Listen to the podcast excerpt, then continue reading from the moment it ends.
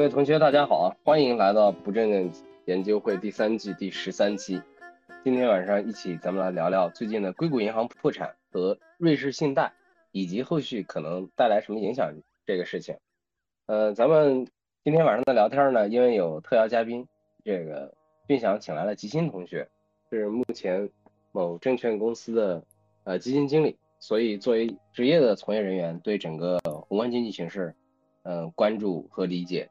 比正常人要深很多，嗯，所以也特别欢迎吉鑫同学的观点和看法。然后其他各位同学呢，咱们等会儿也可以随时发表观点。那接下来咱们就各自首先自我介绍一下，呃，然后简单的说说自己为什么参与这个话题。我先打个样啊，呃，我是郭帅不帅，今天的主持人，呃，我是做商业地产投资的，呃，我对这个话题感兴趣是因为我的工作要求我对宏观经济必须要高度关注。不管是这个经济政策还是金融政策，嗯，都是要非常了解的，嗯，因为美国的美国是全球的老大，美国在这个金融市场上也是，美国动一动，全球都要摇一摇，所以，嗯，最近的这个硅谷银行的破产，以及后面的瑞士信贷还有德意志银行这一系列的变化，嗯，对整个全球的金融市场是有巨大的影响的，将来一定会影响到。国内的港股、A 股，所以我也特别希望和各位同学交流一下，碰撞一下观点。以上，下一个是吉星同学，欢迎我们今天的专家，长社发言人。嗯，那我这儿也不打广告了啊，就我是某证券公司的投资顾问啊，然后打广告也可以，也可以，可以，我们允许打广告。不用，不用，没有必要，没有必要，就是呃。怎么说吧，叫我们这一行关注这个话题，那就不用多说了。你自己不想关注，每天客户追在你屁股后边问，你想不关注也不行，对吧？不行。再加上就是这个，确实算得上是最近三十年来在商业银行业啊最大的一一轮这个破产潮了。啊，零八年那个主要是在投行，啊这一轮算得上商业银行业最大的一轮破产潮了。所以说是就是的，我从业时间才是才刚够十年，所以说这种东西是不可 错过的。啊，不可错过的，嗯，基本就是这样子。好，谢谢谢谢，嗯，等会儿特别欢迎吉鑫同学给我们解读。然后是俊总，大家好，我是俊总。然后我对这个话题感兴趣，就是不想当韭菜而已。那但是呢，我这人买股票或者是搞这些投资，基本上是买进去连看也不看，我就准备着往五年、十年去放，呃，然后不断的定投。至于说现在是什么样子，其实，呃，他偶尔的事件，我就希望用时间来抹平。那就希望这一次，如果说能避险的话，我也尽量避一避啊。这就是我关心它的原因。哎呦，你竟然还是个价值投资者？不，我只是会忘了那个基金。接下来是飞哥，大家好，呃，我是飞哥。其实最近的一段时间，包括中国的这个。银行的利息一直下来，然后海外嘛又撤资，然后这个银行好像美国、瑞士都都有比较大的一个变动，可能是一个比较大的事件吧。啊，想了解一下这个这些事件对于宏观的一些经济走向啊，然后前进前出的一个了解吧，就是得看一看方向。好，谢谢飞哥。也特别欢迎飞哥，因为飞哥是咱们的企业家的代表。那我就说一下最近的一个基本情况，就是说这三年以来，其实疫情以来，大家能看到的就是美国一直在放水的一个状态，不停的放水，对吧？不停的降利率，降利率。但是从二二年的三月开始到现在，就开始加息了，疯狂的加息。历史上好像是总共有过七轮这样的一个大加息，那目前是第七轮。基于这个美元的一个全球货币的一个地位，所以，我我说一个可能是一个偏见啊，美元基于自己的金融霸主地位，它可以通过加息和减息两件事情，一方面减息增发货币，呃，加息呢，然后回笼货币，呃，在这中间呢，减息的时候可以购买全球资产，然后加加息的时候可以全球资本回流，所以说它可以少干很多活儿，通过发钞来收割。许许多多国家的财富，当然这只是我的偏见啊。这个思路是很好的，但是副作用呢也特别大。所以到三月十号的时候，你看从二二年的三月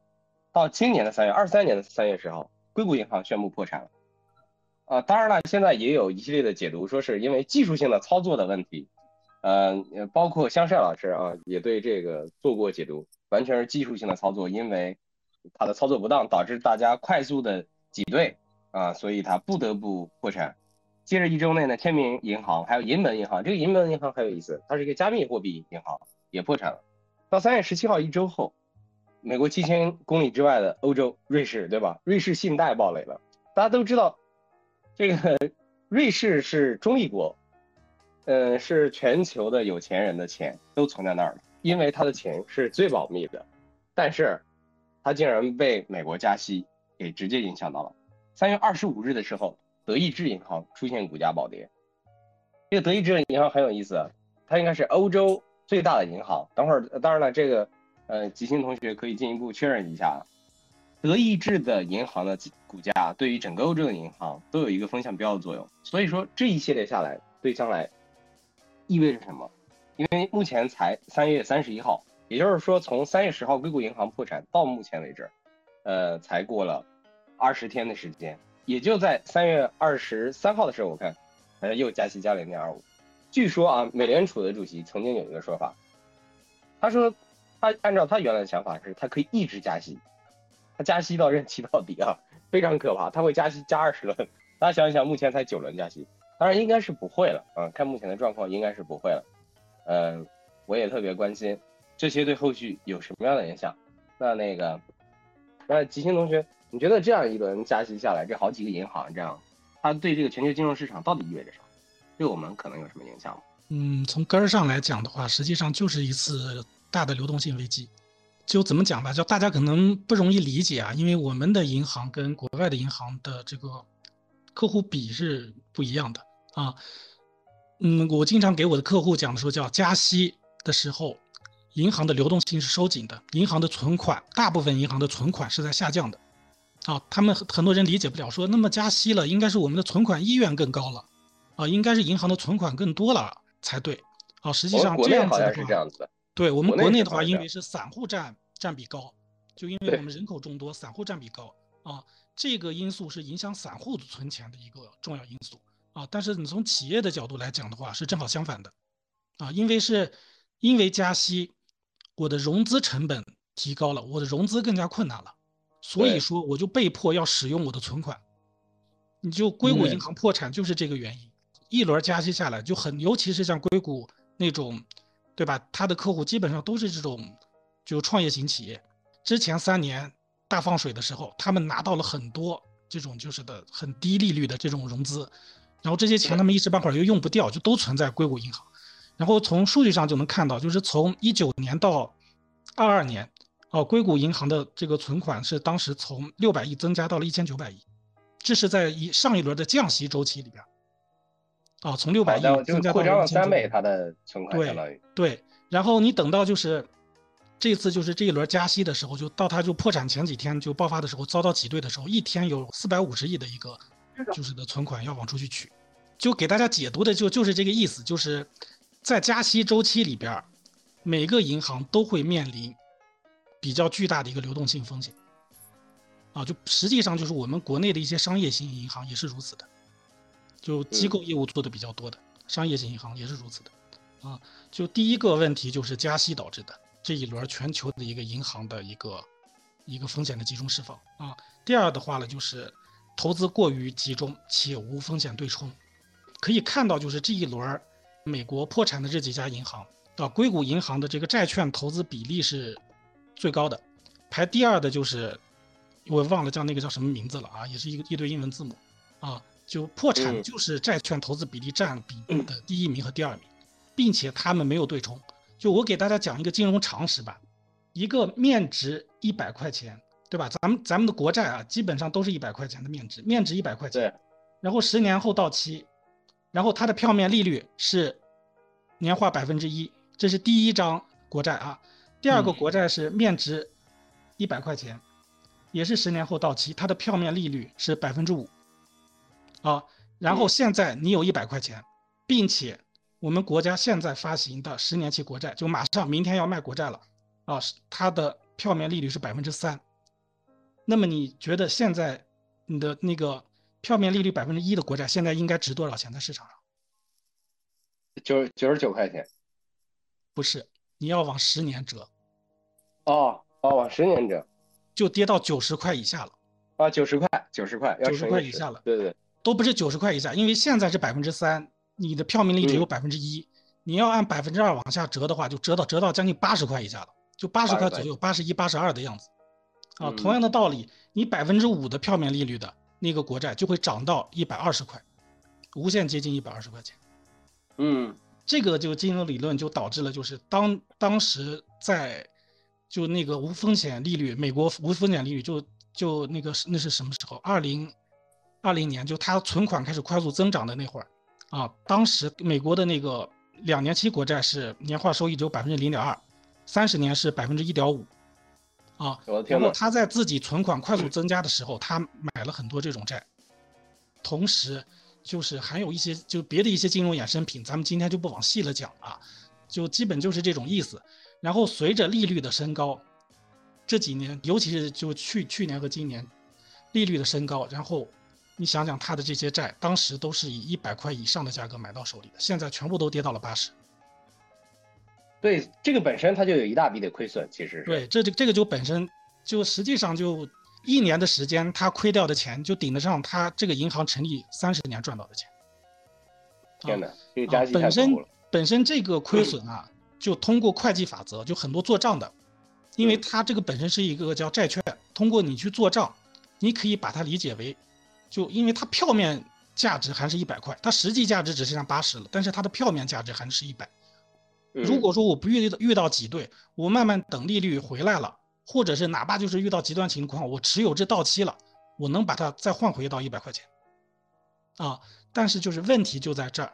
问题就出现在了第三个问题上，叫他的客户相对集中。他的客户都开始要钱了，都开始去他那儿取钱去了，他没有钱了，这就是银行业最基本的风险，叫挤兑风险。啊啊，就他的这些手上的这些债债券，他手上的这些债券，来不及等到变现了，因为他现在他他的那个存款准备金不够了。但是他买的那个债券，它是时间很长的，他现在变现不了了，对吧？对，这个就叫那个叫久期的一个一个风险。那所以他账上实际上可以提现的资金，对，所以说后边美联储为了保护就是的，叫叫怎么说吧，叫储户啊，也也为了就是控制这种风险的进一步扩大，他出台了最重要的一个政策就是，呃，允许美国的这些银行把它的这种长期债啊，就就这些债券按票面价值进行抵押，不是按实际价值啊，按票面价值进行抵押。这样子的话，就是本轮的这个风险就初步进行进行了一次一个控制，所以说就看到就是之后风险就开始传导到欧洲那边了，欧洲那边也是，他们遇到的，就是刚才讲到的，就是美国这边银行遇到的小中小银行遇到的那个问题，就是加息，投资过于集中，然后客户也相对比较集中啊，然后欧洲那边的话遇到的一第一个问题是一样的，就是第一就是加息，加息导致了它的流动性下降，存款开始减少。嗯啊，然后之后的话呢，就是为什么是现在出问题的是瑞信和德意志了？实际上就是你经常关注的话，就像像我们我们金融圈儿，瑞信和德意志这两家银行，前几年就一直在暴雷，前几年就一直在暴雷，没有加息前就一直在暴雷，他们各种投资决策错误，就这儿亏点那儿亏点，到处亏，然后内部控制一塌糊涂，啊，就这两家本身就是一直在一直存在问题的银行。啊，刚才我也讲到了，就是你因为银行它的这种经手的钱很大，就是它的亏损，就只要说是没有人来挤兑我，这些钱我能一直滚下去，啊，随着时间我都能慢慢消化掉。但是就遇到了这个加息，遇到了存款量的减少，它到了后边账实在是做不下来了，该爆的雷就全部都爆出来了。我原来听说有一个说法，这个说法是真的吗？说他。呃，按理说瑞士信贷不是有钱人的集散地嘛，对吧？有钱人的大额财富都在那儿存。而当时这个俄罗斯，嗯，和这个俄乌战争发生以后，嗯，瑞士信贷就相当于把那个以美国要求欧洲的以及美国的银行把俄罗斯的三千亿美元好像是要冻结掉，对吧？也相当于没收掉了。这个其中有一部分据说是在瑞士信贷的，是不是？然后大家都害怕了。所以有这有这方面因素。你实际上你看，你看瑞士信贷的那个股票，从零八嗯年零八年的时候创出那个就是历史历史高点吧，然后到现在嗯跌了十几年了。瑞士信贷跌了十几这个股票跌了十几年，跌15年了剩下了二十分之一了，好像。二十分之一，天哪！啊，所以说不是说是就是这一轮才开始怎么样的，实际上实际上整个瑞士的银行业啊，就是就最近十几年，上一轮金融危机就零八年之后啊，就一直没缓过劲儿来。瑞士现在好像被美国罚过款，我记得是罚过几亿美元，啊，没有印就。是因为关于信息，关于关于这个好像也不知道是信息的事情，嗯，美国要求他有一部分美国的企业在瑞士信贷存钱，然后以逃避税收的名义，好像罚了他几亿美元，然后他被迫他的，而且把这个钱给缴了，好像是，缴了以后，嗯，而且把相应的企业的信息上报给美国了，就。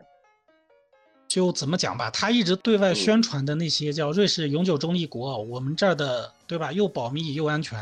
啊，你肯定要面临的就是各种各样的外部压力，这个肯定有啊。就这嗯就最近十几年来，就是因为全球化的就就是的，对吧，一步步推进啊，你的压力肯定是越来越大的啊，而且它的竞争对手挺多的，实际上就是欧洲最大的金融中心，这十几年来从已经就是包括英国、包括法国崛起的很快的。嗯嗯，所以说就德国的银行业，就这几年也不是说是就是怎么讲吧，叫，呃，算龙头老大。就从我们我们就是的，我我们这个行业经常看的话，就是主要是看的就是英国和法国，哦，主要看英法是吧？对，主要看英法。嗯，德意志银银行，我记得是当时说外汇的十个发起国之一，好像是发起银行之一，哦，对，外汇交易的。嗯，德意志银行这个是怎么回事？它怎么也会爆雷的？按理嗯说的它跟瑞这个规信是一样的问题，瑞幸踩的雷，他都他基本上类似的雷全部都踩过。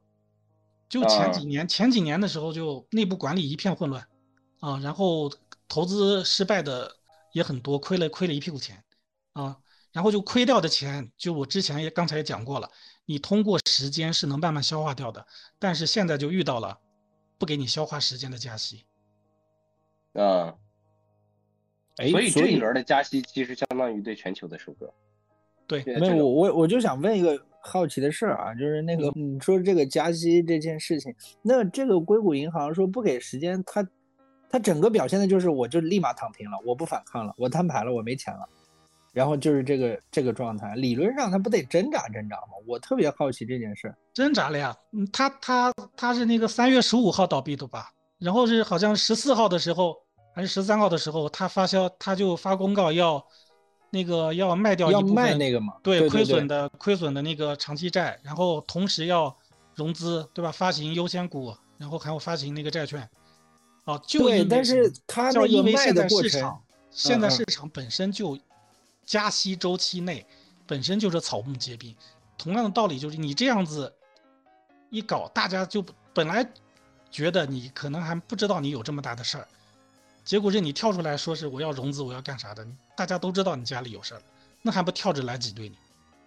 对吧？就是就跟结账一样，对吧？谁谁结账都可以，不要是我。嗯嗯是，但是我意思就是说，他做这件事情就是啊，我有一些垃圾资产，我想说，哎，我我就割肉止损了，然后呃嗯换点钱，这件事情我觉得本身也，呃偶尔也无可厚非，他可以说稍微慢点儿，但是他这回就是一一直接，我听的是一你看就直接就怎么讲叫搞起来了这就是他客户集中的一个坏处嘛。啊啊咱们举个例子啊，就拿咱们国同家举个质化客户，他的客户。对，咱拿咱们国家举个例子啊，呃，嗯大家记得去年疫情的时候，上面发文件啊，说是就是因为疫情，很多人没有收入啊，就建建议啊，银行适当性的就是的让那些还房贷的呀，或者是还贷款的，可以申请延延上两个月，延上延上一段时间。然后我这儿了解到的啊，咱举个例子，你比如说你背了背的房贷，你这几年这这这几几年没有收入，你还不还不动了，哎，你看到国家这个政策了，你本来就是一直咬着牙在还，然后你就去去跟银行打报告去了，说是哎呀，我能不能晚还上几个月或者怎么怎么？OK，你不跟银行打这个报告没有问题，银行还不带操理你。你打完这个报告，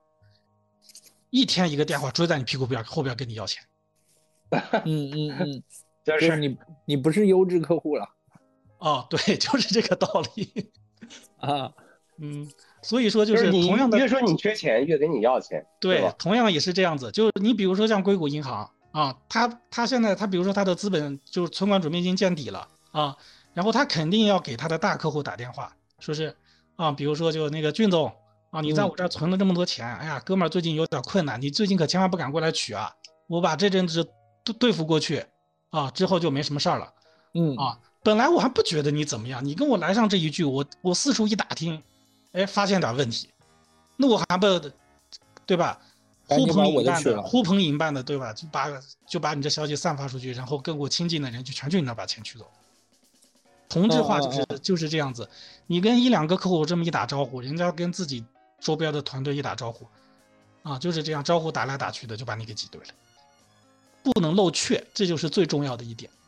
啊。那就嗯同样回到回到就是为什么，对吧？银行都要破产了，实际上就是硅谷银行这都出事儿了，欧洲那边银行也出事儿了，他们还要加息，就是这这个道理，不能就漏气。全是信心问题。对吧对你如果说是因为因为就是出现一些就是的，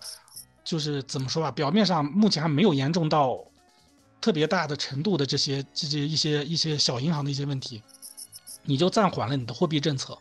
那么市场会怎么解读？市场会解读为是不是有一些我不知道的一些利空，央行知道我不知道的利空，他们才转转变了货币政策。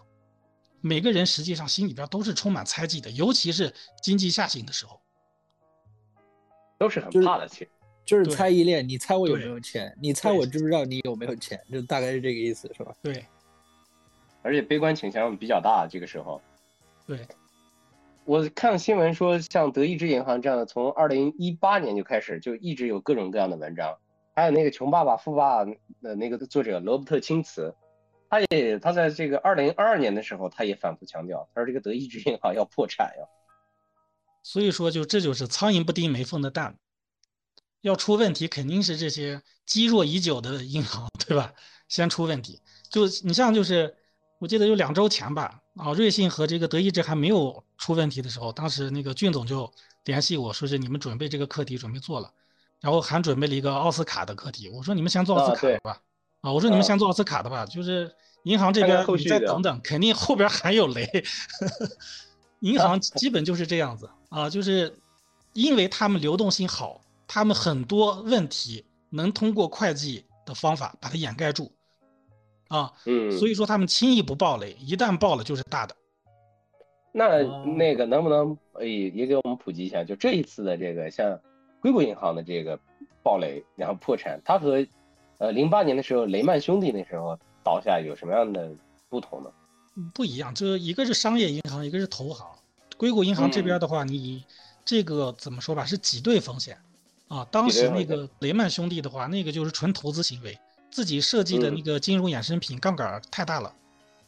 啊。杠杆怎么讲吧？就雷曼兄弟的话，那个我给你举个例子，叫雷曼兄弟，他就值一百个亿，但是他参与的那个房地产的那个，啊，我也记不清当时的那个金融术语了，反正就是他参与的那个杠杆弄出来的嗯就已经远远超过它市值的至少是五十倍以上了。所以说，就是等他爆雷的时候，他的对手盘，知道吧？就是他的对手盘，就不是说是就是，那好吧，我破产了，我的一百亿都赔给你们。可问题是，我都赔出去都不够填窟窿，连零头都不够，这就导致了嗯大量的违约风险，就整个就传导开了，就一环爆一环就传导开了，所有参与这个这个的。所以这个次级债券其实是风险蛮高的，对，当时那个次级债券主要是杠杆放的高，杠啊，杆放的的高。对，当时就但是那个时候好像特别流行放高杠杆，在零几年的时候，对因为经济都增长的特别好一直。对。但是德意志银行好像是这个，呃，也是有投行业务的，好像也是欧洲的大投行。哦，对我听说德意志银行有五十万亿的金融衍生品。他们那个是按交易量算的，不是按保有量算的。哦，它是按交易量算的 结果是吧？嗯，那其实嗯德意志银行它其实也存在这一方面的风险，它除了这个，呃，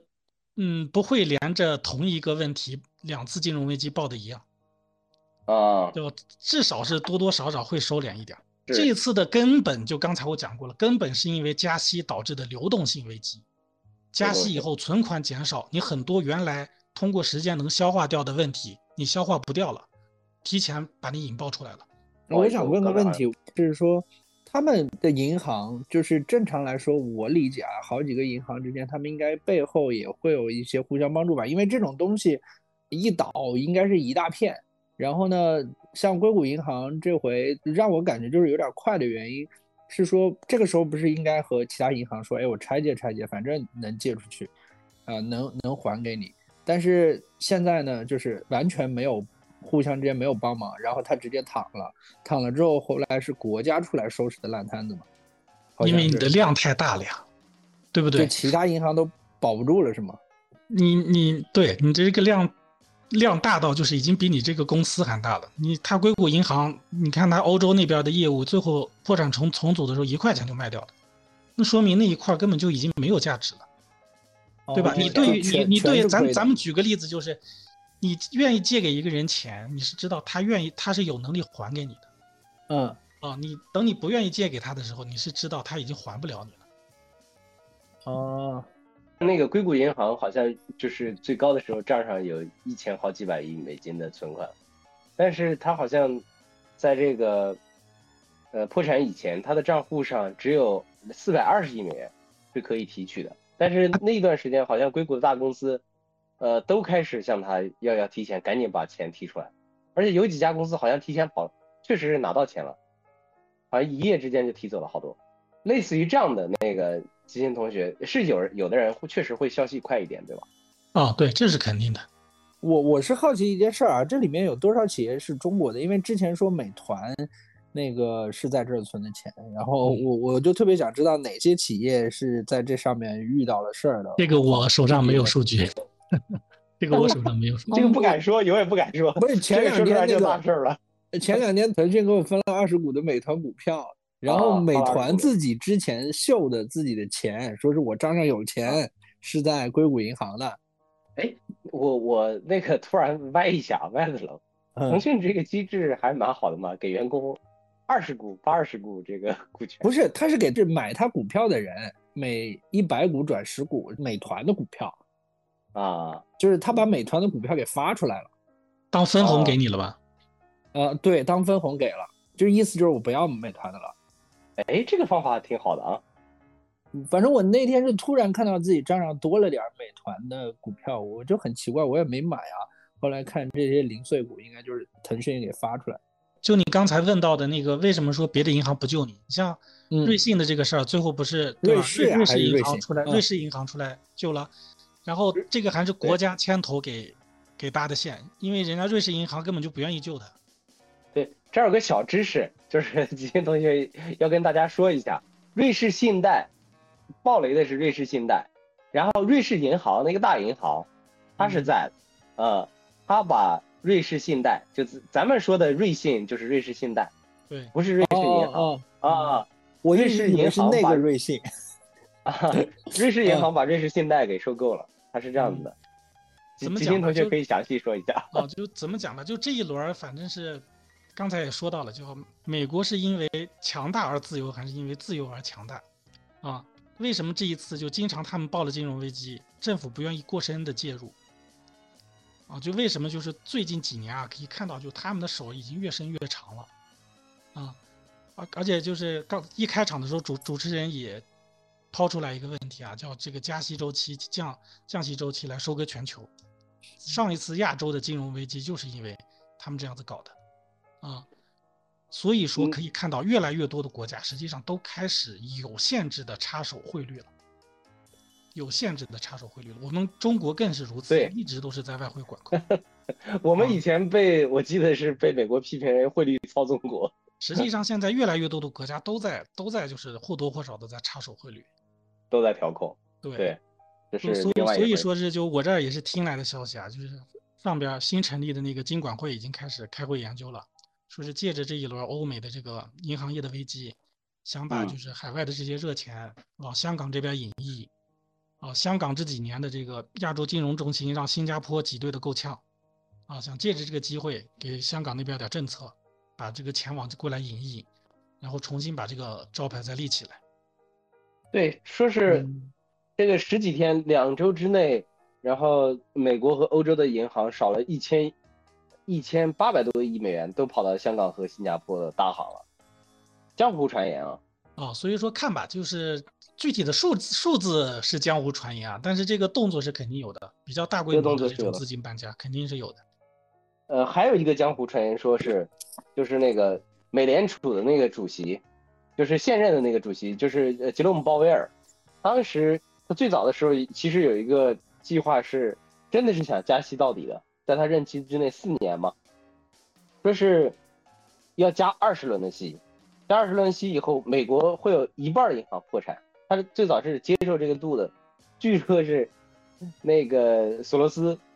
都已经买好空头的头寸了，准备，还有桥水的达里欧都已经准备买买空头了。呃，倒是嗯但是现在九轮之后好像是要收一收，据说是怎么。说啊？我下一个主观，我下一个主观判断啊，就你的啊这个猜测不用去阴谋论，你从历啊史周期来讲，就是美国啊上一次把把利息加到这种程度是上个世纪九十年代，就一九九零年初，就九十年代初搞日本的时候是不是？对对，就是小日本特别特别凶的那会儿啊，然后当时跟现在的情况几乎一模一样。当时是中东闹得比较厉害，一轮石石油危机，这一次是俄乌战争弄的一轮石油危机，啊，同样都是石油价格的一个快速上涨，然后美国当时的通胀率也是很高，啊，那一轮美国也是一口气把利息就给加到了将近就七点几，好像是，啊，然后然后就是，所以说是我我当时就想的是，就人家当时那个加息也是回过头你看，人家一箭多雕，回过头来把日本也嗯。收拾了。对啊，所以说就现在我们面临的跟日本一样的问题，都是就是阶段性的啊。从目前已知的来看，就是国运到了一个阶段性的一个高峰，再想往上走好像有点走不动了。然后，然后呢，就是我们现在的货币政策呢，跟美国又是相反的，当时日本也是相反的，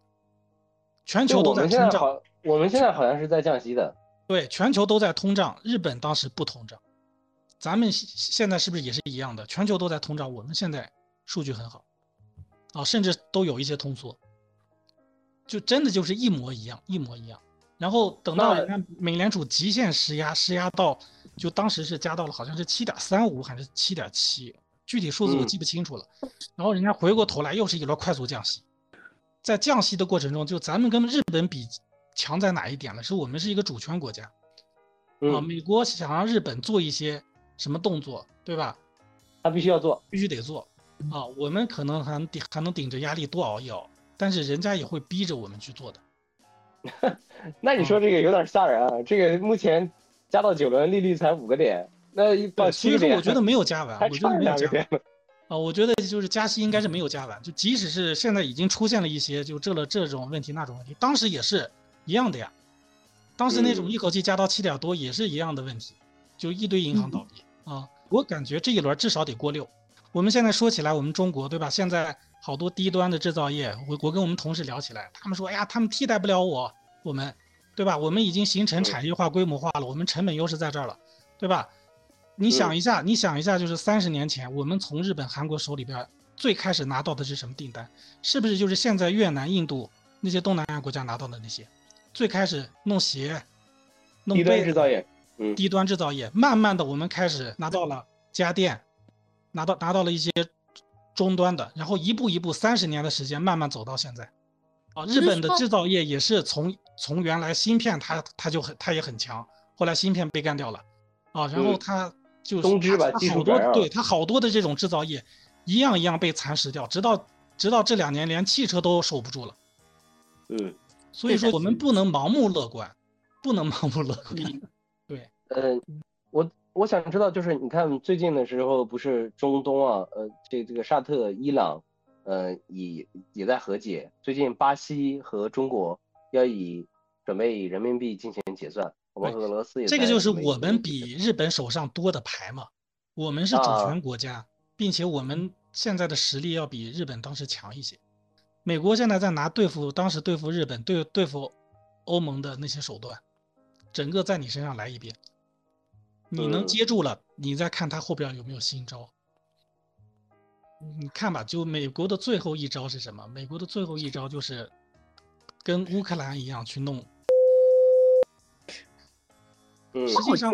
跟乌克兰是一模一样的。乌克兰的很多高官都嗯是美国国籍，都是美国的很多高官都是日本的日本国籍，都是有双重国籍，他们就没有为这个国家考虑，人家拍拍屁股说走就走了，人家只需要为自己的主子考虑，因为这两天我看跑到纽约去了，对吧？所以说，就是人家可以通过说是乌克兰去做一个，我让乌克兰去做一个俄罗斯肯定接受不了的动作，那么俄罗斯就一定会来打我。同样道理，我回头石头的 做一个你中国肯定接受不了的动作，那么你中国就肯定会动手，你动了手，我就能指责你是侵略者。所以这个其实反过来是考验我们战略定力的时候。对他，他不到万不得已也不会用这一步，他用到这一嗯招了，就说明他已经没招了，这是他最后一招了。飞哥，你对这个事儿你也说说你的看法怎么样？因为我记得你你还你还准备开场了，那个我我就想问飞哥是不是在在硅谷银行有存的钱是吧？嗯啊，想想去成明天去，然后说不是把那个硅谷银行趁它下水的时候把它收购过了过来啊？那你们能盘活。今天有一点感冒，所以呃就一直属于发高烧的一个状态，中烧我的天呐八点五，然后听着听着大家，因为这个话题很好，所以一直在听，啊。嗯。哎呦，嗯，所以就是哎。啊，冒地冒是不是呃说哎，就有什么？刚刚那个吉星同学讲的非常非常的好，哎，就让我明白了一些啊、债券为什么会出现对于个人和对于企业不一样的一个感受啊。你像我们今年的话，作为企业的话，其实贷款利率极低，要做一些事情的话，嗯、真的是只要你钱能花出去，那个资金的成本是比较低的。那么现在出现了一个比较大的一个问题是，你资金往哪边去？就是因为呃花钱也是，就花钱是为了投资了啊，而不是花出去了就就消消费掉了，就可能就不行，对吧？不可持续。那么这个呢，就是跟嗯、你像欧洲啊、日本啊、像像美国啊，跟我们之间的一个关系啊，这个就比较金融跟实业纠结在一起，非常非常难于去呃迅速的去做出一些判断了。那么好的一个现象是，目前来说，你看那些欧洲的争相的说的要要来啊、我们这边访问，那会不会在这一个上面啊，就是给出一些时间跟空间，让我们能够妥善的处理这个关系，而不像那个去年的时候有一段时间就那一个就感觉就被打的就全在一个脚上，就这种感觉啊，嗯，所以我是希望我们的就是一个啊，嗯，就钱能花得出去。第二个呢，银行的利率啊，在支持的这个过程当中，正好在外面乱，把里面的把钱这个用好，嗯，就这样。金融不懂，飞哥，现在咱们好那个银行好贷款吗？我这问题好直接。好贷款，好贷款。那个好贷款事实上，事实上是银行希望啊优质的企业去不断的多贷？更多的多贷，对。但是你贷的钱，你关键是它还是有成本的呀，你要花出去嘛。那么花在什么地方？现在钱没有更好的可以增值的地方嘛？银行希望你贷到款，肯定是希望你接着投资的嘛，扩大投资规模。飞哥是咱们今天的这个企业家代表，所以 专门问一下这个问题。谢谢飞哥。哎，那个魔术师，Hello，大家好，我是无期的拉普拉斯的魔术师。因为我其实关注硅谷银行事情蛮久了，而且实际上这个金融风险，我当时听专家的时候是说，去年十月就有很严重的，就有可能这会爆很严重的金融风险。不仅是硅谷银行，包括硅谷银行，其实，呃，我之所以觉得现在中国人觉得好像影响不是很大，还是因为其实这个灰犀牛中国应对的还是比较早的。比较早去应对了，去跟它做跟美元资产进行切割，并且对再去降杠杆。而硅谷银行现在相关几个银行，它现在破产后影响最大的其实是它的涟漪效应，据我所知，涟漪效应最大的其实是以色列。以色列这次颜色革命很大部分原因是因为他们的有将近五十家最头部的创投企业，它的很多储蓄金是在硅谷银行和相类似的银行里面。所以你看，为什么现在以色列闹那么大，阵仗闹那么大？是，嗯，我可能要介绍一下为什么以色列闹这么大，就是是之前以色列在俄乌战争之前很长，或者说之前两三年很长一段时间。是中东最重要的先进技术输出国，它将西方的先进技术输出给周边的中东国家。而后来，阿联酋和沙特崛起后，还有伊朗崛起后，他们就不再从以色列去进口西方的先进技术，而是从这些国家去倒手卖给中东国家。而这次硅谷银行的破，就说它造成一种矛盾是什么呢？呃。以色列它的最大的利润其实是把西方的技术卖给中东这些国家，而现在沙特和阿联酋占了它生态位。然后，以色列的这五十家头部的企业，政府要求就是内塔尼亚胡要求进行新的立法，通过一种新的方式去去收割中东的这些用户，比如说呃新的税制、改革政治。因为这些这些以色列五十个头部企业在那个中东的影响其实是相当大的，他们大背后都有那个华尔街资本啊、硅谷资本这些东西。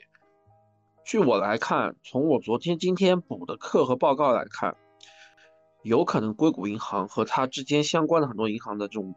倒台，会最终造成以色列的政府偏向于激进，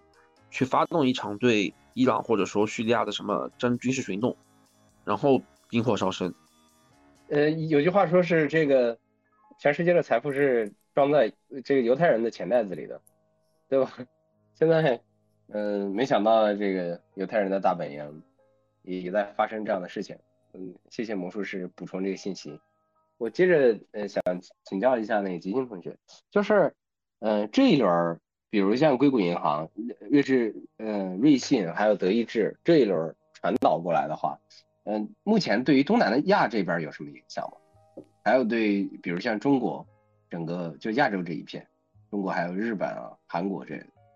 这一大片。嗯，怎么说吧，就我们的货币周期都不一样，所以说它对咱们的影响是基本上没有。目前是基本上没有。主要就是刚才俊总讲的，你存在那的钱有点不保险。我我想问个问题，就是银行倒闭了，然后这个钱存在那的钱怎么办？就是。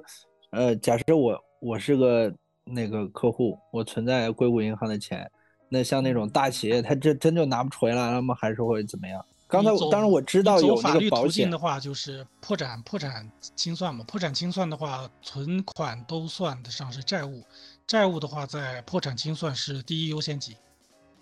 那就实在是资不抵债的话，那你肯定拿不回来呗，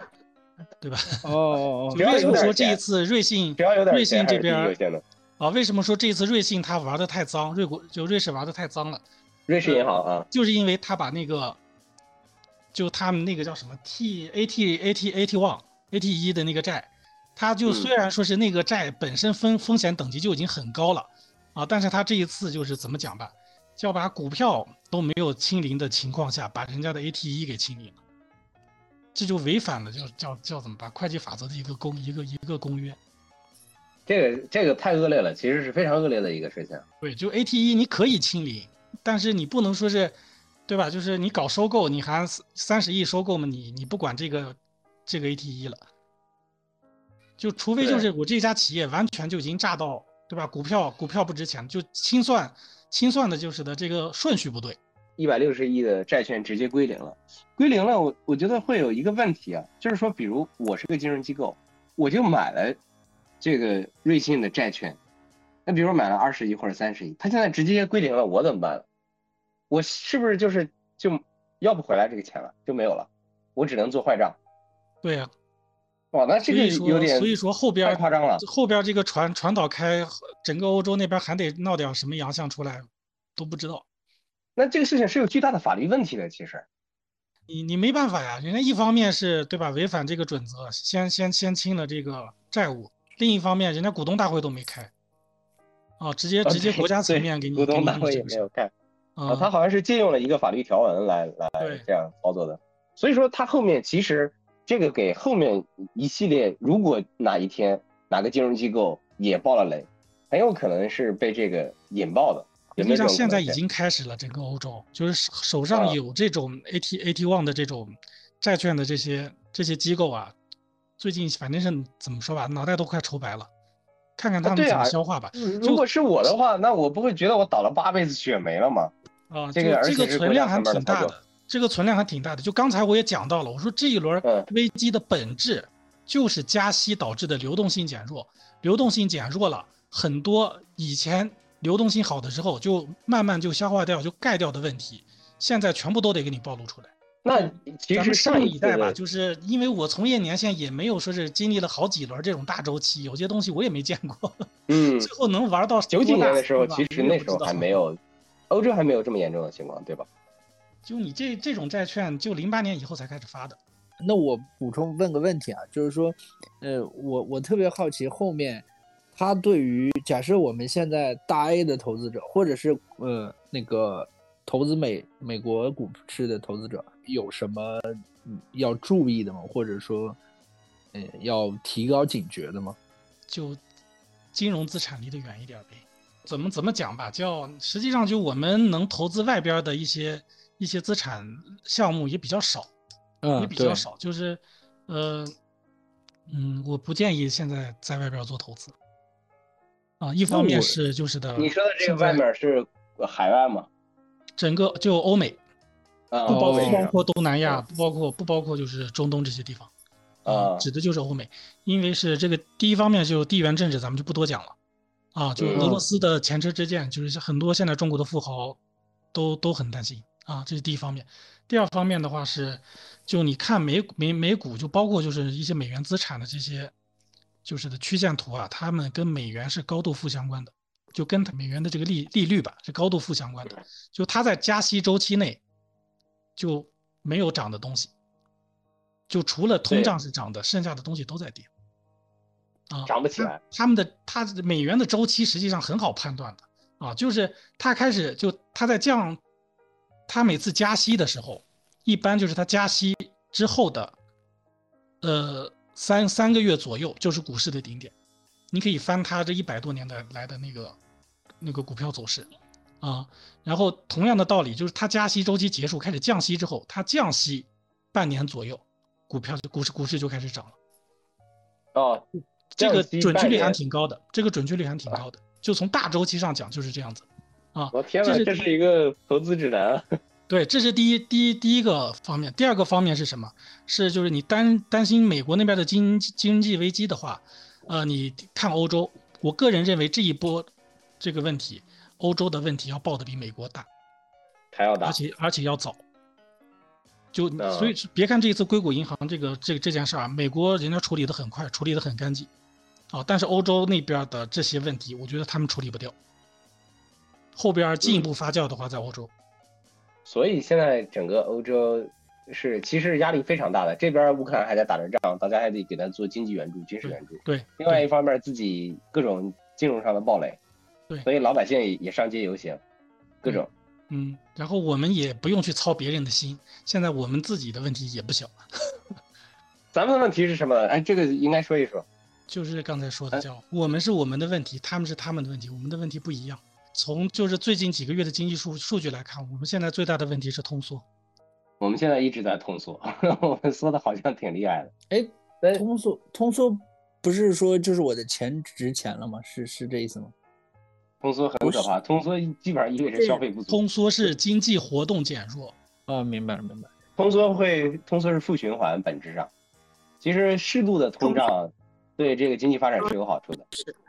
对吧？像刚才刚才你们讲到的，因为我们经常做市场调研嘛，呃，你像现在我们调研的一些我们当地的企业，甚至是我交流的一些南方的，就上海这边的一些同事给我回馈回来的啊。就举个例子，以前我们经济好的时候，你比如说你开了一家店，很赚很赚钱嗯啊，然后你第一反应是我贷点款，我去开分店，扩大经营。对对，扩大今年是。反，今年是反过来的。我赚了钱，我赶紧把它补好，一点二二次开发的这个想法都没有。大部分企业主、企业企业主都是这样子。啊，这是第一。第二的话呢，就是就是这个用工用工潮，咱们疫情结束之后都出来了，都出来打工来了。然后就是我印象最深的就是什么叫我我家生孩子的时候，我一八年那会儿，我们这个地方，哎，不是一六一七年这会儿，我们这个地方请一个月嫂，居家月嫂，最少到最少得一万五，啊，就不居家的也得也得个七八千。现在就是据说啊，就广州、上海那边，你花个五六千，随随便便都能请，都能请得到。嗯啊，这是一方面，另一方面就是还有就是南方那些厂子，啊，南方那些厂子就是前几年的时候，就一九年甚至再往前的时候，就工时啊，就是一些低端的一些厂子，呃，三十到五十一个小时，很常见。现在啊，有很多厂子都给压到十五块了，甚至十二块钱、十二块钱的我都听到了。哦，这个很夸张。啊，然后就是滴滴司机现在基本招满了，然后还有就你看一看，就各大商圈下边的外卖员，嗯，就你回忆一下过去三年这个商场底下等单子的有多少，现在等单子的有多少？哦，我们上次还讨论一个数据，就美团披露的，美团有嗯百分之三十的外卖员是上过大学的，就是大专及以上。实际上就现在就你了解了解就能感觉得到，就是现在我们的就业机会在明显的减少嗯啊，然后就经济活动的一个减弱，就业机会的一个减少，就再加上现在老龄老龄老龄化，就为什么说就我们现在跟日本一模一样，当时的日本一模一样，就你陷入通缩之后，真的你不知道该怎么办了，你放水都不都不对。现在就是我们现在就是没有信心，这是最大的一个问题。没有信心，一方面是三年疫情造成的，另一方面是我们现在周周围的一个环境，啊，就嗯反正就很多各种各样的一个影响吧，各种各样的一个影响。就我们需要一步一步打开局面，慢慢来，这个东西不能急的。咱们这个一般说出口消费和投资三驾马车，是不是我们现在出口受影响也比较大？呃，我记得刚才跟大家也分享过了，说现在低端制造业已经被已经转移了一大片了，然后很多啊、对，而且很多就是我了解到的一些，就是接到欧美的单子，人家明确嗯。要求你得在外边生产，就哪怕就是什么你在国内生产好，你去外边贴个标了，你也得走这个流程，要不然人嗯家不要。啊，就这样子，反正就是逐步，人家在对你就是这样子进行施压，你并且已经受到影响了。对，嗯，所以说他们的施压其实就两方面，一方面是高端的不给你供芯片，然后低端的就是我们的制造业大量的出口，其实相当于被被被抢走了，可以这么说。对，我们现在呃整个市场是不是投资也受影响比较大？对，今年就可以看到，就是你像你像就最近市场开始往下走嘛，那就因为你最近一两个月的这个数据实在太难看了，真的数据实在太难看了，公布出来的一些经济数据，就我们的统计局就已经很擅长，对吧？美化数据了，就是即使是他美化美化过的数据，大家看了都觉得看不下去。嗯你想想实际数据得有多差？因为这十几年，我我有一个感觉，我是做商业地产投资的，我们现在这个这十几年之内，有一大部分都是房地产投资来驱动。从我们这个疫情后踩刹车以后，房地三线及以下房地产投资应该是停下来了，然后目前就不发达的三线城市及以下的，嗯，长三线还有一二线目前还有投资，相对来说情况还好一点。就是我推测这个可能也有一些影响。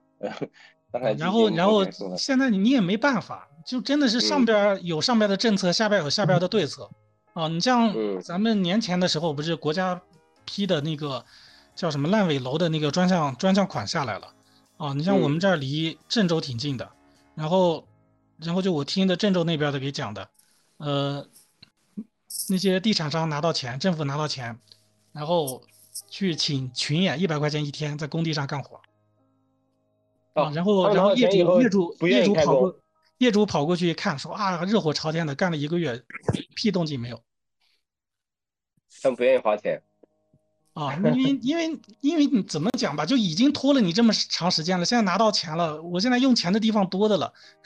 对吧？对对啊，总有办法把你这些钱给给套出去干了别的事儿了。对，现在怎么讲？就银行这边我了解的也是叫，呃，好的企业人家不缺钱，但是银行追在人家屁股后边想放给你，一些嗯稍微差一些的或者比较差的，缺钱去找银行借不借不出来。然后我然后我给就是我们这儿的那个那个交行讲了一节课，然后在就提问环节的时候，人家一个客户明确就问我了，说我现在有房贷，我用不用提前还？然后当时我就考虑的说是，咱们应该是还要降息。啊，咱们咱们就走进了通缩，虽然说是就是放水，就是的嗯意意思不大，但是多少有点用，后边嗯肯定还会继续放。就就是所以说我给客户的建议，我当时答复人家就是，就就我建议你还上一部分，有多少还还上一部分，那你手底里留点现金。然后我这句话嗯说出来，当时旁边那个行长脸都绿了。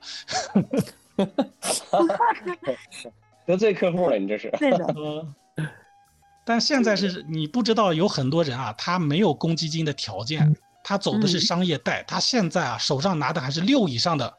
房贷。大家，你手上你是正经公司，你手上有这种对吧？正当的公积金，或者是相对低一些的，可能你不着急，你不当回事儿，对吧？现在手上拿着六点几、七点几的大有人在，哎，当时签浮动利率的时候，我记得都调下来了。现在因为有些人签的不是大部分都浮动利率四五个点。哦，有的人不浮动是吧？对呀、哇，这个六个点是非常高的。那另外一个方面就是说，嗯，我们比如像对于一个普通人来说，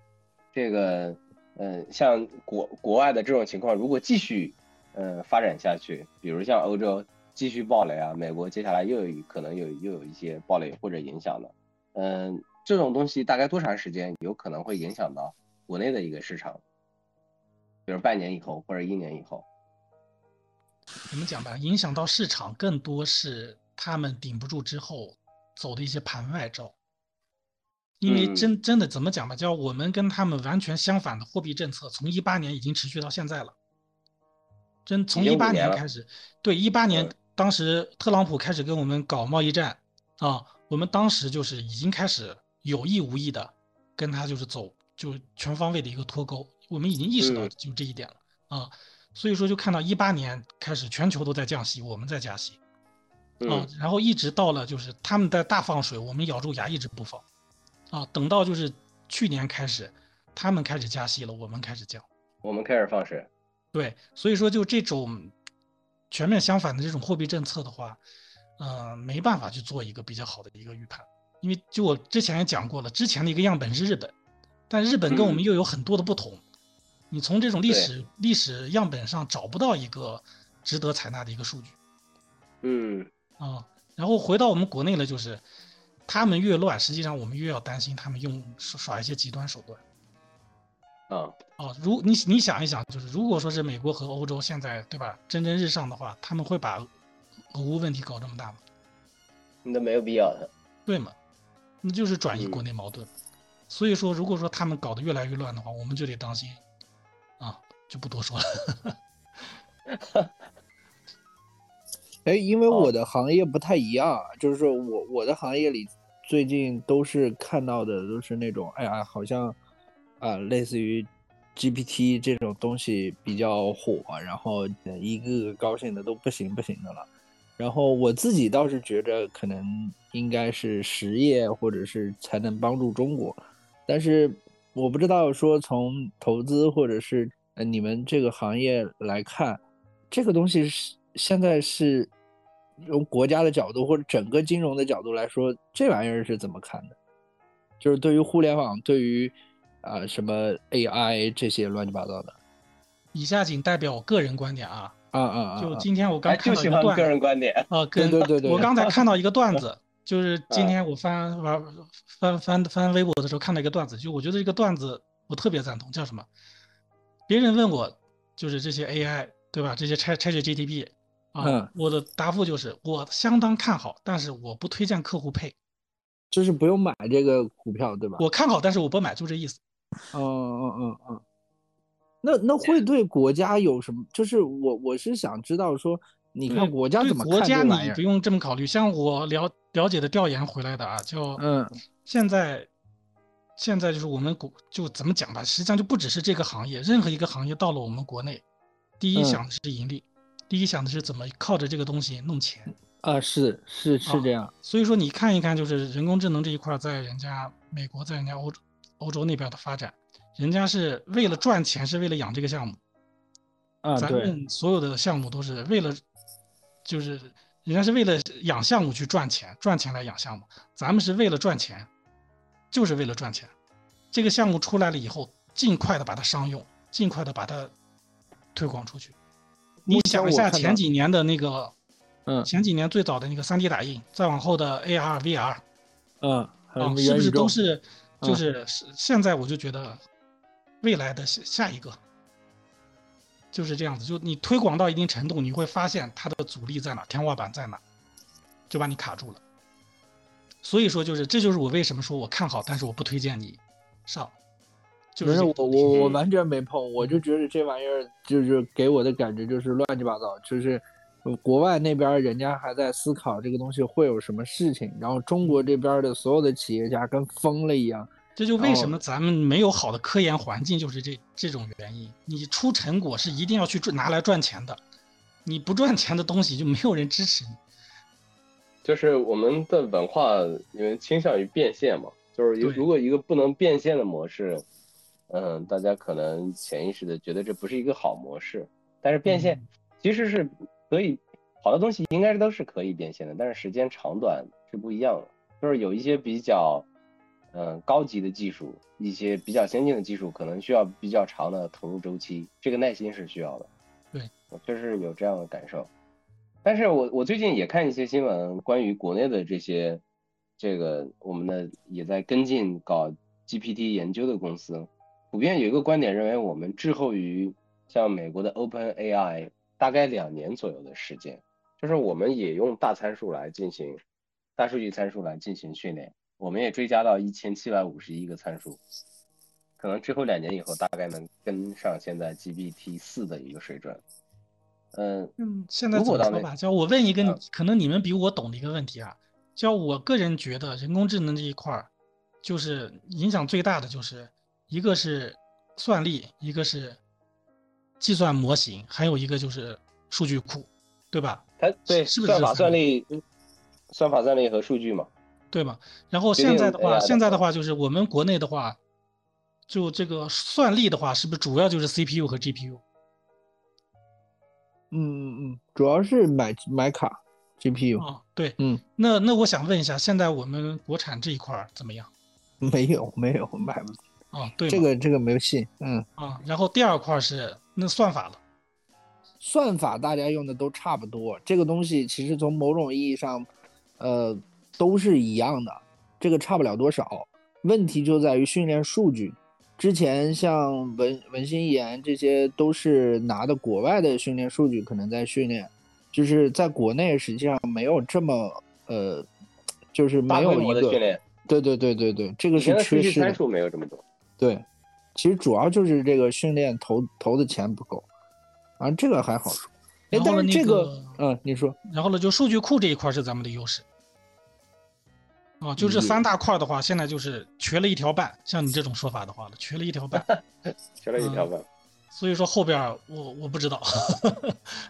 呃，我我其实想了解的就是说，你看，因为硅谷银行这件事情，然后连续引发了这些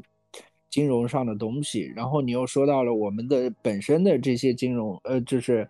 呃经济是通缩的嘛，然后呃制造业又在流失，然后反正我从事的行业又是这种状态，就我不知道现在的整体市场，因为只能是说窥一斑，但我不知全豹，我不知道它整个行业是什么样的，或者说国家希望是什么样子，就是还是挺我自己还是挺焦虑的。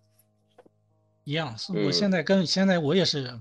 一一脑袋黑，所以说也是到处去交流嘛，看看就是不确定性这么多的情况下，哪些方向稍微确定性高一点。就是在一堆的不确定中间，还是去努力的感知哪哪种不确定最有可能是成为影响最未来的最大变量，对吧？呃，嗯我同意啊，就我们生活应该乐观，这点我同意啊。但是刚才也讲了，就是为什么我们说，我我一直说强调说我们现在像日本，刚才也讲过了，就是我们当年从日本手上拿制造业，也是从低端、中端慢慢一路一路三十多年慢慢拿上来的。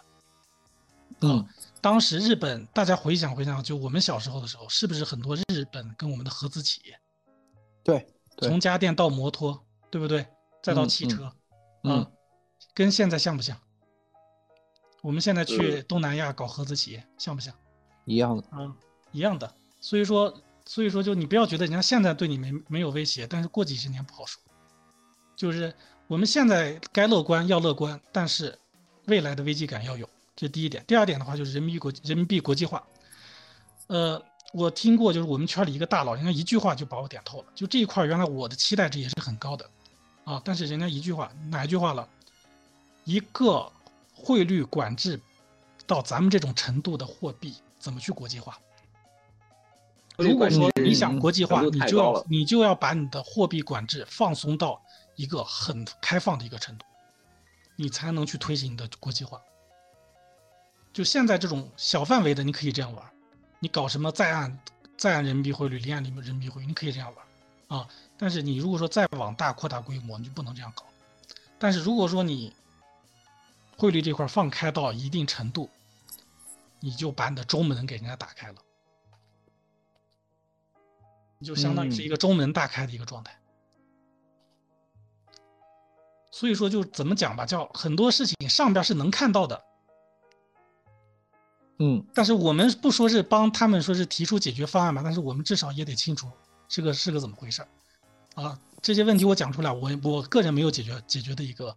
能力啊，但就是乐观一些，期待期待就是我们上面有高人吧，啊，就是这样。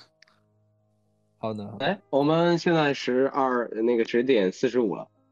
那咱们最后大家说说自己今天有什么样的感受或者启发？咱们今天还挺好的，我觉得人少，嗯，这个每个人发言时间还可以长一些。飞哥，你现在方便说说吗？我还是觉得就是，如果要要做一个选择，或者说做一个长期的一个投资的话，或者因为嗯。开企业嘛，开企业呢就是一个比较长的一个投资的一个概念，那么就必须要了解现在是呃什么季风带，或者说外面的大环境是往哪一个上面走，那么只要不要顶风的去做一些事情，那这样子呢会给自己带来比较大的，啊或者说嗯风险就会可控一些。那么呃，真正的在个体的一个决策上面，你只要顺着这个趋势啊，然后在这个趋势里面你做一些呃自己的一个调整，那只能说运气可能会稍微好一点啊。这样子呢，就就是宏观跟微观的之间的一个关系了。啊、嗯所以我也非常非常希望啊，像像呃今天的这种啊、关于偏宏观的一些东西的呃事情多聊聊啊、给自己能够增加一些对于外部的一个大环境的一个判断啊，就这样。好，谢谢飞哥，哎，太感谢了。这飞哥每次是认真又仔细，充分感受。然后那个吉星老师，这个吉星吉星吉星同学，吉星老师在我心里是老师啊，我嘴上叫的是啊，同学没事没事，我客户都叫我老师。啊，那个对啊，啊，那个就是以后你们这种经常叫我来呗，就是这多交流，啊，多听一听，多听一听，就是各行各业的，肯定对自己有好处啊，肯定那个靳总邀请您进群，啊，然后同啊时什么？同时就是你表达就是一些你自己观点的时候，就很多原来在你脑袋里不成体系的一些东西，啊，你通过交流、通过表达，你自然而然的把它整理出来之后，啊，你感觉就是一些体会吧，就更上一层楼了，就还是应该就是确实应该多交流嗯嗯嗯，那我完了之后拉你进去，啊，太好了。然后你也可以关注一下我们的小宇宙，看看剪完之后那个对不对啊？嗯嗯，嗯，太好了，进群以后肯定会有很多人问你买哪只股票的。那个从来不推荐个股，我就在他的炒股群，然后他从来不说什么正儿八经的事儿。推荐我们组合一下。好开玩笑的。然后，呃，俊总，嗯，那个我今天晚上有两个感受吧，一个是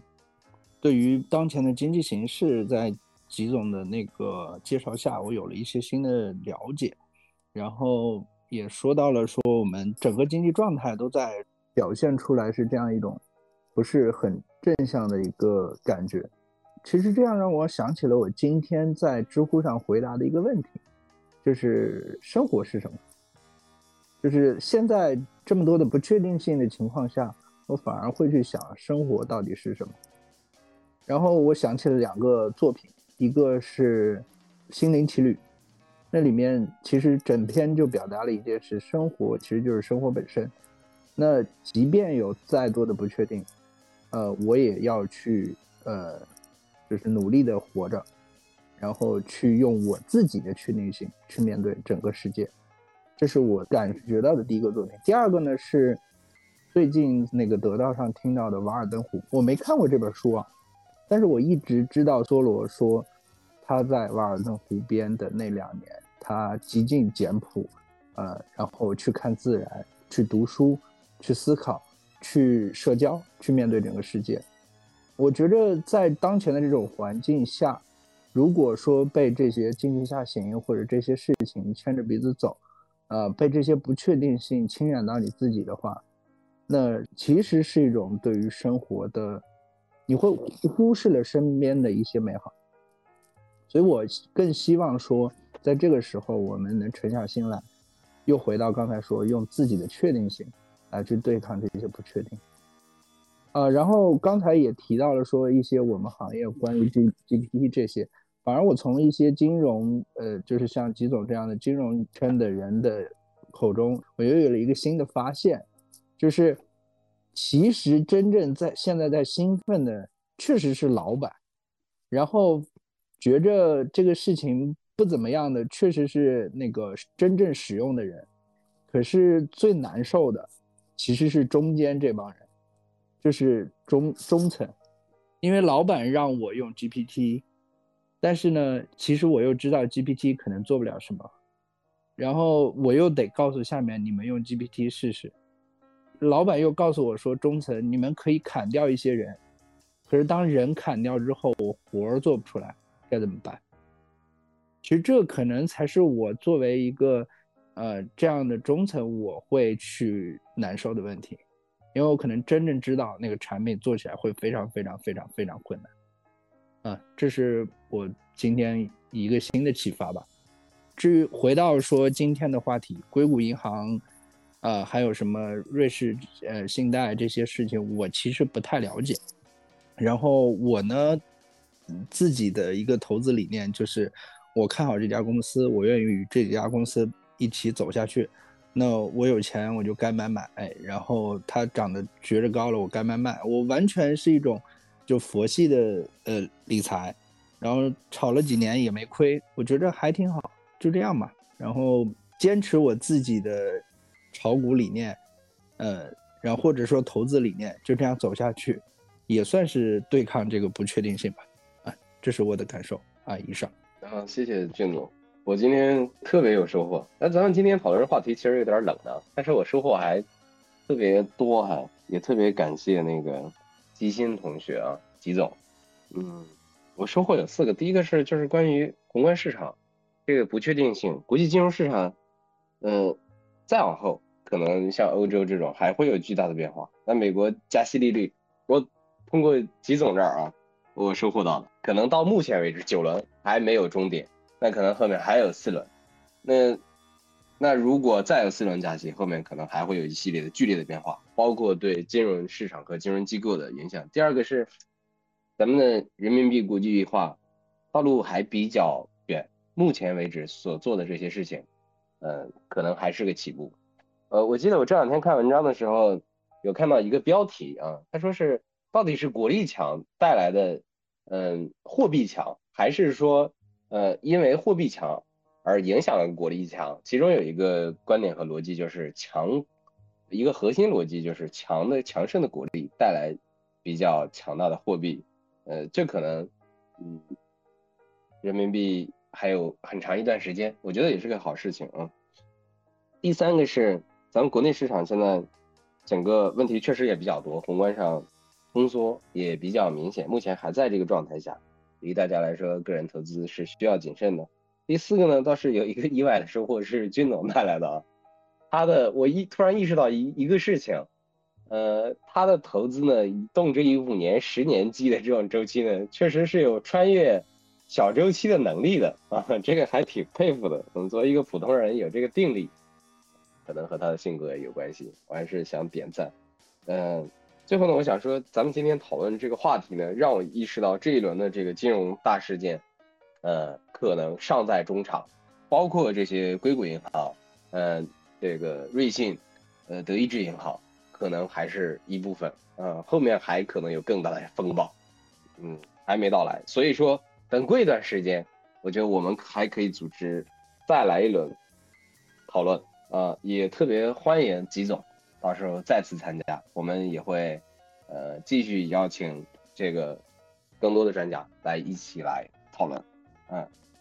咱们的不正经研讨会又回到了。特别正经的一个结尾啊，不好意思，我总是这样，嗯，但是我觉得今天的收获确实特别大，特别有意思，感谢大家，